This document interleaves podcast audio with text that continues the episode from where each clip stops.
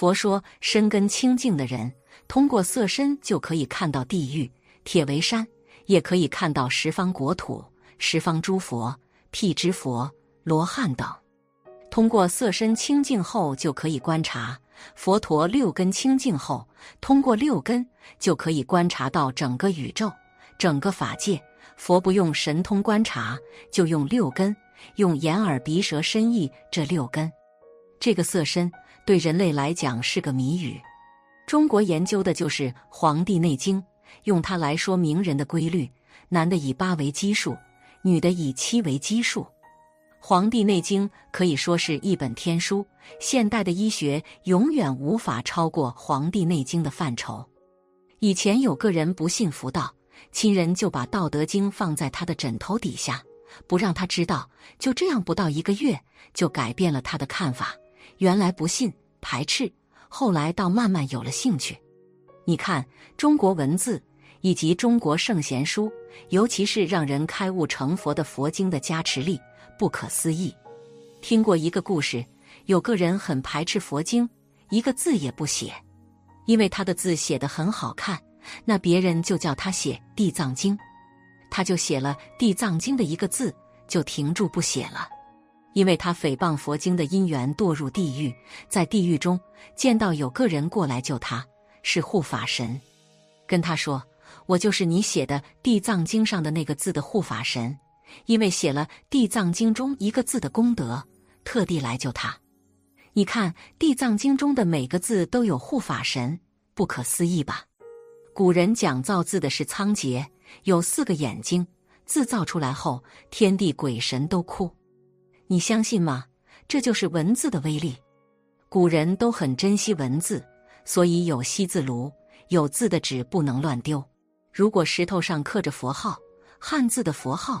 就代表佛，所以说佛经文字的功德大不大？文字的加持力不可思议。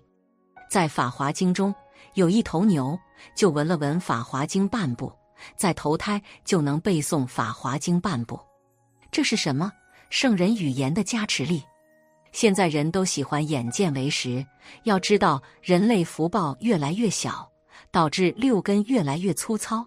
能感知的范围越来越小了，你说眼睛能见到多少东西呢？而且随着心乱邪见，导致无法入道。佛才说这是末法，佛经的加持力不可思议。现在讲有一本佛经在，就有一个修道的场，这个磁场，凡是圣人待过的地方都有加持力。这个加持力不可思议，不要以为它只是文字。只是印刷的一本书，那是人类自己无名，看不到文字加持力而已。所以啊，大家要恭敬佛经，恭敬文字，下辈子才能有智慧，才能认识字。中国这么大，不识字的人也有，不识字就无法看佛经，是很苦的。在佛教的典籍与公案中，都有护法神的存在。就连释迦牟尼佛在开悟前，同样有天神护法神的拥护。那护法神究竟是什么呢？本视频并不宣传迷信，一切按照佛教经典白话的谈论，再由学佛的经验告诉你什么才是护法神。在佛教经典里记载了无数护法神的例子，他们做任何事情都会轻而易举，常常帮助善人在最需要他们的时候前来护法。护持，每个人都有护法神，而且护法能力基本相同。若是有人做人特别差，行为特别恶劣，护法神就会远离他，力量自然不同而语了。为何有的人在灾难来时会逢凶化吉，而且丝毫不受伤害，而有的人却不该受伤都在受伤？人的善恶差别，随之而来的是不是有护法神来护持你？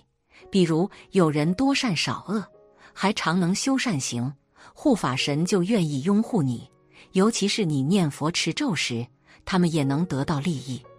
有的人整日作恶多端，一会怨天尤人，一会起心邪淫，一会坑蒙拐骗。护法神看此相是最为反感的，为什么要护你这样的不敬业的人？护法神也都走掉了。但中国的道家也有同样的宣说，也有护法神。所谓天助自助者，要想天助，必先自助。如能多行善事，广积阴德，有些人确实危难来时，天神卫护，遇事成祥。因为自媒体不允许宣传迷信，我们以生活举例的讲护法神。护法神是我们开不见、摸不到的。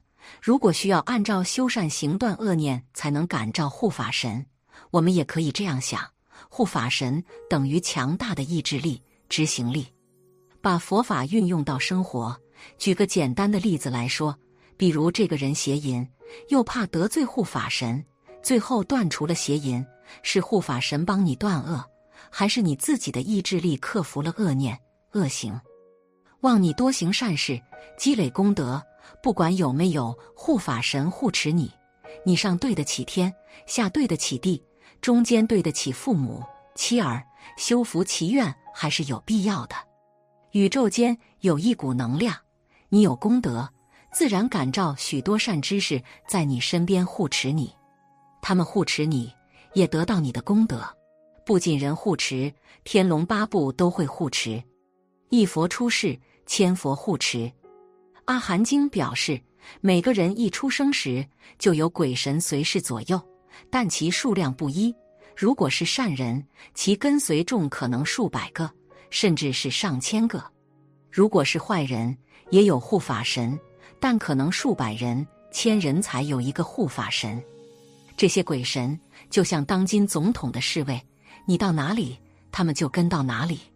但是这些护法神的数量是有增减的。当一个人都做坏事时，那护法神就会一个个离去。一个人如果都做好事，那护法神就会越来越多。佛经表示，一个人每持守一戒，就增加五个护法神。依此而算，持守五戒的人最少有二十五个护法神了。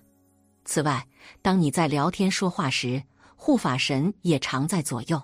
如果你说的是没用的东西，护法神就会一个个离去；如果你说的是佛法，那护法神。就会顺便听听，如果说的很好，那护法神就越围越多。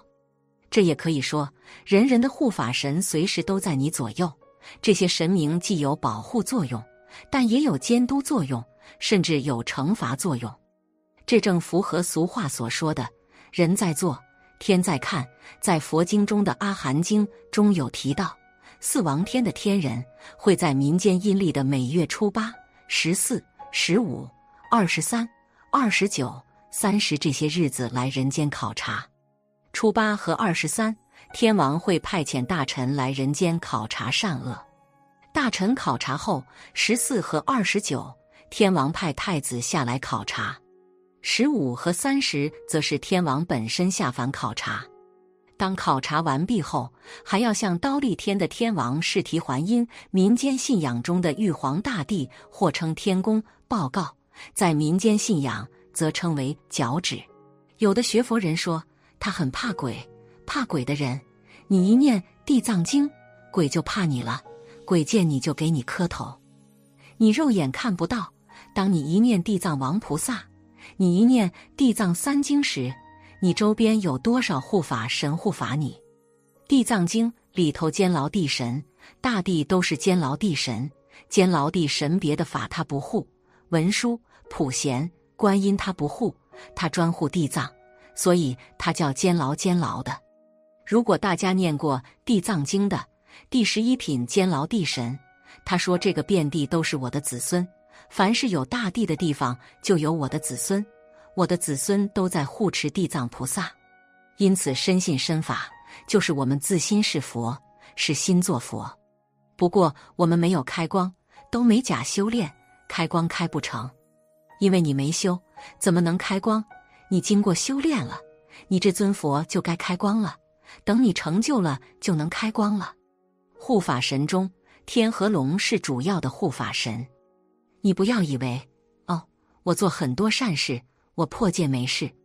不要抱着这个心态。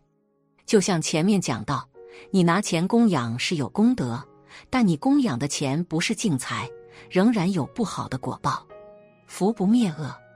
护法神对你惩罚一下，也是一种慈悲，你就能不做？不然你要收手很难。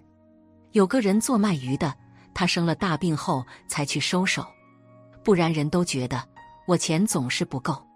这个是众生的业相，善有善报，恶有恶报，实际上就是告诉我们，做人只要能够去帮助别人，你终有一天会得到别人的帮助。本期的视频就到这里，感谢大家的观看。如果您喜欢这个视频，记得点击订阅。我们下期再见。